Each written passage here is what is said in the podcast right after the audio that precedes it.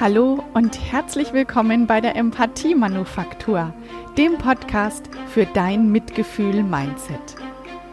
Ich bin Manuela Amann und ich begleite dich auf deinem Weg zu mehr Mitgefühl und Empathie in deinem Leben.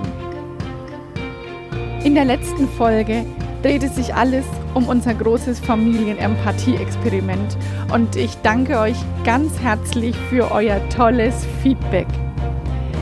Ich habe ein Feedback bekommen, das hat mich ganz besonders berührt. Und da dachte ich, ich werde weiter an der Empathie in der Familie arbeiten. Deswegen freue dich heute auf eine Folge Empathie in der Familie, wie du Mitgefühl in deiner Familie verbreiten, weitergeben und wieder spüren kannst. Hab ganz viel Spaß dabei. Hey, schön, dass du wieder dabei bist, um dir deine Portion Empathie für diese Woche hier abzuholen. Ich hoffe, dass es dir gut geht, dass du gesund bist und dass du mit der Empathie in deinem Leben schon ein ganzes Stück weiterkommen konntest. Mein großer äh, Fokus heute liegt weiter auf der Familie. Es geht um Empathie in der Familie und wie du Mitgefühl in der Familie etablieren kannst. Ich habe einen, ein ganz tolles Feedback zur letzten Folge bekommen, als ich vom großen Familien-Empathie-Experiment erzählt habe.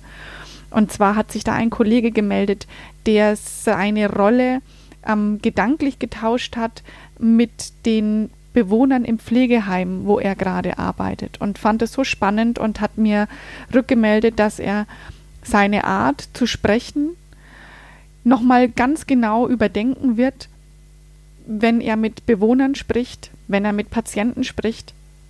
Und das hat mich sehr berührt, und weil es genau das ist, was ich, was ich erreichen möchte. Nämlich, dass du anfängst, meine Ideen von Empathie in deinen Alltag zu übertragen. Und auch wenn ich heute weiter über die Familie spreche, ähm, probier das zu übertragen in deinen Alltag, in deinen Arbeitsalltag, in deine Aufgaben. Ich weiß, es ist nicht immer einfach, aber es sind letztendlich immer dieselben Situationen, die uns umgeben. Und ob wir jetzt über Kinder sprechen oder über Kollegen sprechen, über eine verfahrene Situation mit den Eltern sprechen, letztendlich sind es immer die gleichen Mechanismen, die da greifen. Und bestimmt hast du den, einen guten Ansatz, um die Empathie, von der ich heute spreche, nämlich Empathie in der Familie, auf deine Alltagssituation zu übertragen. Zuerst finde ich es wichtig, dass ich dir nochmal erkläre, was Mitgefühl bedeutet, Mitgefühl zu haben. Es gibt viele Menschen, auch in meinem Umfeld, die sehr viel Mitgefühl besitzen, die aber dann im im Schmerz, den sie beim anderen spüren, erstarren und darin versinken und sich Gedanken machen, wie schlimm das für den anderen ist. Und die dann sich auch überwältigen lassen von einer Wut über den anderen. Und ganz ehrlich, ich gehöre da auch immer wieder dazu. Es gibt Situationen, in denen ich mich ähm, vom Schmerz des anderen mitreißen lasse oder wo ich auch mal wütend werde über eine Situation und mich davon überwältigen lasse. Die Kunst ist es jedoch, wieder zurückzugehen zur Mitte, zum Nullpunkt, um zu sagen, das ist gerade der Schmerz des anderen und das ist gerade ein Problem, das der andere hat. Meine Wut trägt nicht dazu bei, um diese Herausforderung ähm, anzunehmen oder ähm, eine Lösung finden zu können. Und ich kann nur dann richtiges Mitgefühl entwickeln, wenn ich in meiner Mitte bin.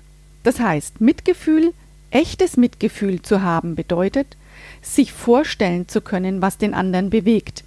Also warum hat er so gehandelt, eine Vogelperspektive einnehmen und das Ganze zu überblicken.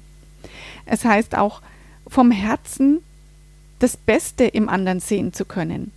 Wenn du darüber mehr wissen möchtest, empfehle ich dir meine Podcast-Folge der Beauty-Tipps für dein Mindset. Und Mitgefühl zu haben bedeutet auch, eine Idee vom Bedürfnis des anderen zu haben. Also welches Ziel steht hinter dem Handeln des anderen? Und genau davon möchte ich heute genauer erzählen. Wenn du nochmal hören willst, was das, die Ausgangssituation war, nämlich unser großes Empathie-Familienexperiment, dann hör dir gern nochmal die, äh, die vorige Folge an. Nur ganz kurz der Überblick, worum es in der letzten Folge ging. Wir haben in der Familie Rollen getauscht, das heißt, die Kinder wurden zu den Erwachsenen und wir Erwachsenen haben die Rollen der Kinder eingenommen. Jetzt war dann die Situation oftmals so, wenn wir einen Dialog führen wollten, haben unsere Jungs als Erwachsene gemerkt, dass sie gar nicht wissen, worum sie sich kümmern sollten, wie sie antworten sollten, welche Aufgaben als nächstes anstehen. Und ähm, mein Mann und ich als ähm, als Kinder, wir waren eine lange Zeit auf dem Sofa gesessen und es ist uns schwer gefallen, nichts zu tun, gleichzeitig aber zu sehen, dass die Uhr tickt, dass der Magen knurrt und immer noch kein Essen vorbereitet wird. Denn wir hatten keine Idee, womit wir uns beschäftigen konnten. Unser Gehirn war völlig auf unser Samstagsstreben und Weiterkommen ausgerichtet.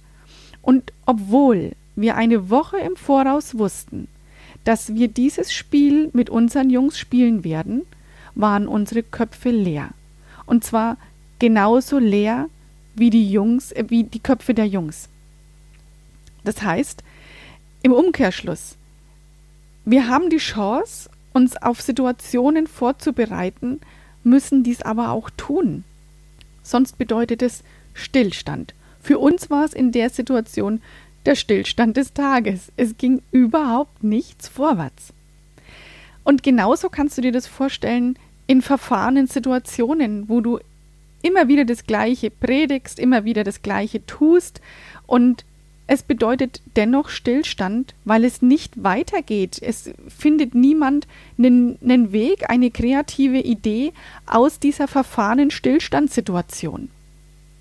Und das ist deswegen so, weil jeder immer sein Bedürfnis im Vordergrund sieht.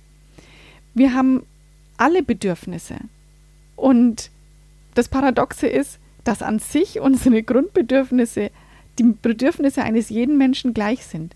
In den verschiedenen Situationen können sie aber voneinander abweichen. Und wir als Eltern, wir versuchen oft, unsere Bedürfnisse auf die, die Bedürfnisse der Kinder zu übertragen. Die stimmen aber in dem Moment oftmals nicht mit denen der Kinder überein. Ich will hier ein Beispiel geben. Ähm, die Familie, alle wollen zu einer Geburtstagsfeier gehen. Und alle sollen sich schick anziehen. Das Wort schick ist aber nicht definiert. Schick bedeutet für mich Sachen, die ich unter der Woche nicht trage, vielleicht einen ein neues Kleid, eine neue Hose, ein neues Oberteil, schicke Schuhe und mein, die Frisur ist gemacht.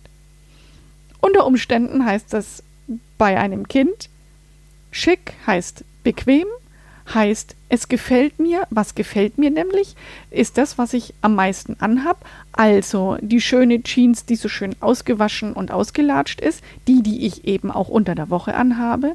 Mein Lieblingst-T-Shirt, das total verknittert ist, weil ich es halt eben auch schon gestern anhatte und vorgestern und vorvorgestern. Und somit hat man zwar die, das gleiche Bedürfnis, man will schick aussehen, aber das Ergebnis ist ein komplett anderes. Und daraus kann durchaus Streit entstehen. Ein anderes Beispiel. Ähm, die Eltern möchten Hilfe beim Aufräumen haben. Das Kind möchte spielen. Die Eltern stellen ihr Bedürfnis, nämlich das Bedürfnis nach Ordnung und Struktur, nach Aufräumen, über das Bedürfnis des Kindes. Denn Ordnung ist ja wichtig, nämlich jetzt. Wir legen als Eltern fest, wann es wichtig ist, Ordnung zu haben. Und im Prinzip, ich glaube, also ich habe mir Gedanken darüber gemacht, was denn so die zwei konträren Grundbedürfnisse in einer Familie sein könnten. Und meine Idee war, das Bedürfnis der Eltern ist oft Ordnung, Struktur. Und das Bedürfnis der Kinder ist im groben gesehen Freizeit, womit auch immer sie ihre Freizeit füllen. Aber Selbstbestimmtheit in der Freizeit. Und wenn ich jetzt nochmal zurückkomme auf unser Familienexperiment und den Rollentausch, dann ist mir eins klar geworden. Die Kinder hatten vorab in ihrer Vorstellung folgendes Bild von Erwachsensein. Erwachsene dürfen bestimmen, sie können tun und lassen, was ihnen gefällt, und sie verdienen Geld. Und wir als Eltern hatten vorab von unseren Kindern im groben die Vorstellung, die können tun und lassen, was ihnen gefällt, und sie müssen nicht mitdenken. Ganz klar überziehe ich gerade mit meinen Worten und ich stelle dieses Bild drastisch dar, aber ich glaube, dass es in vielen unserer Köpfe genauso abläuft. Das Streben der Kinder ist es, möglichst schnell erwachsen zu werden, um selbstbestimmt zu leben. Und das Streben der Erwachsenen ist es oft, möglichst viel Leichtigkeit zu bekommen, um wie ein Kind so selbstbestimmt leben zu können. Und das war das, was mir so sehr bewusst geworden ist. Wir streben immerzu danach, genau das andere zu erreichen, was wir nicht haben.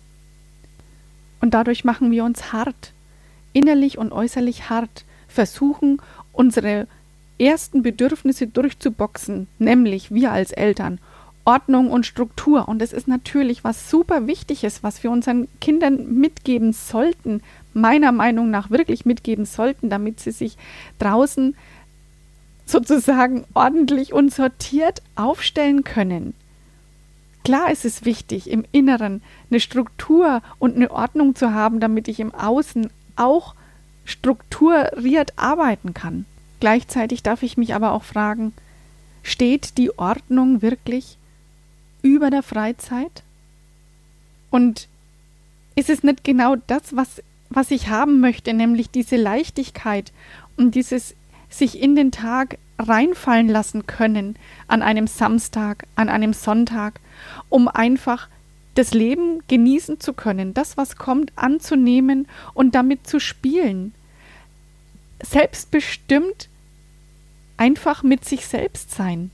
Das ist genau das, wofür wir noch vor ein paar Wochen ein teures, ein teures Retreat bezahlt hätten. Und dabei lebt die Antwort neben uns, nämlich in unseren Kindern, die es definitiv können, mit Leichtigkeit ihren Tag zu genießen, ihre Freizeit zu gestalten und das tun, worauf sie Lust haben es geht mir oft so, wenn ich ähm, mit Klienten spreche im Coaching und die erzählen mir, wie schlecht es ihnen gerade geht. Und ich frage danach, was brauchst du, damit es dir gut geht? Dann bekomme ich da in 95 Prozent der Fälle keine Antwort. Denn wir sind gar nicht danach ausgerichtet, oftmals nicht danach ausgerichtet zu wissen, was wir wollen. Aber wir wollen, wir wissen, was wir nicht wollen, nämlich das, was gerade ist. Jedoch nur, wenn du dir vorstellen kannst, was du willst, kannst du auch dahin kommen. Und unsere Kinder wissen genau, was sie wollen. Sie wollen selbstbestimmt ihre Freizeit gestalten. Und zwar locker und mit Leichtigkeit. Also lass uns doch ein bisschen unsere Bedürfnisse aufeinander abstimmen. Ohne Härte, sondern in aller Weichheit. Ordnung und Struktur und Freizeit gleichermaßen genießen. Ich denke sogar, dass es genau die beiden Pole sind, die das Bild von meiner Wippe, das ich so gerne verwende, in eine Waagrechte bringt, in eine Ausgeglichenheit bringt, die uns auf Augenhöhe begegnen lassen. Wie wunderbar ist es denn, wenn ich es fertig bringe, meinen Kindern Ordnung und Struktur zu geben, in einer Welt, in der sie ihre Freizeit sinnvoll gestalten können, so wie sie es gern möchten, auch in dem Ausmaß, wie sie es gern möchten. Und somit beide Bedürfnisse erfüllt sind und ich von ihnen Leichtigkeit lernen kann. Die große Voraussetzung dafür ist, dass ich mich darauf einlassen kann. Das Annehmen einer Situation, dass sie jetzt im Moment vielleicht nicht genauso ist, wie ich sie haben möchte. Dass mein Kind ein, eine andere Vorstellung von Schick hat als ich. Dass mein Kind gerade eine andere Vorstellung von Freizeitgestaltung hat als ich. Und dann kommt es wieder zum Abwägen. Ich bin wieder bei meiner Wippe. Wie viel Ordnung um mich herum brauche ich denn, damit auch Leichtigkeit und freie Freizeitgestaltung möglich sein können? ist es gerade notwendig, dass genau jetzt das Wohnzimmer aufgeräumt wird? Oder ist es nur in meinem Kopf als Mama so, weil ich meine, dass das Wohnzimmer jetzt anders auszusehen hat? Möchte ich eine, ein aufgeräumtes Wohnzimmer haben, weil gleich Besuch kommt? Oder kann ich mich gedanklich damit anfreunden, ähm, zu sagen, es ist okay, so wie es aussieht, und ich freue mich auf die Freunde, die uns besuchen. Und jeder, der uns kennt, der weiß, die Familie ist okay und es muss nicht alles perfekt sein. Perfektion bringt uns immer in ein Streben nach Härte und nach, Streng, nach Strenge, nach Enge. Und genau das macht es auch mit unserem Körper. Enge, Strenge und Hartsein. Und dadurch verlieren wir oft die Leichtigkeit. Also mein Credo für heute ist, lassen wir uns doch anstecken von der Leichtigkeit unserer Kinder.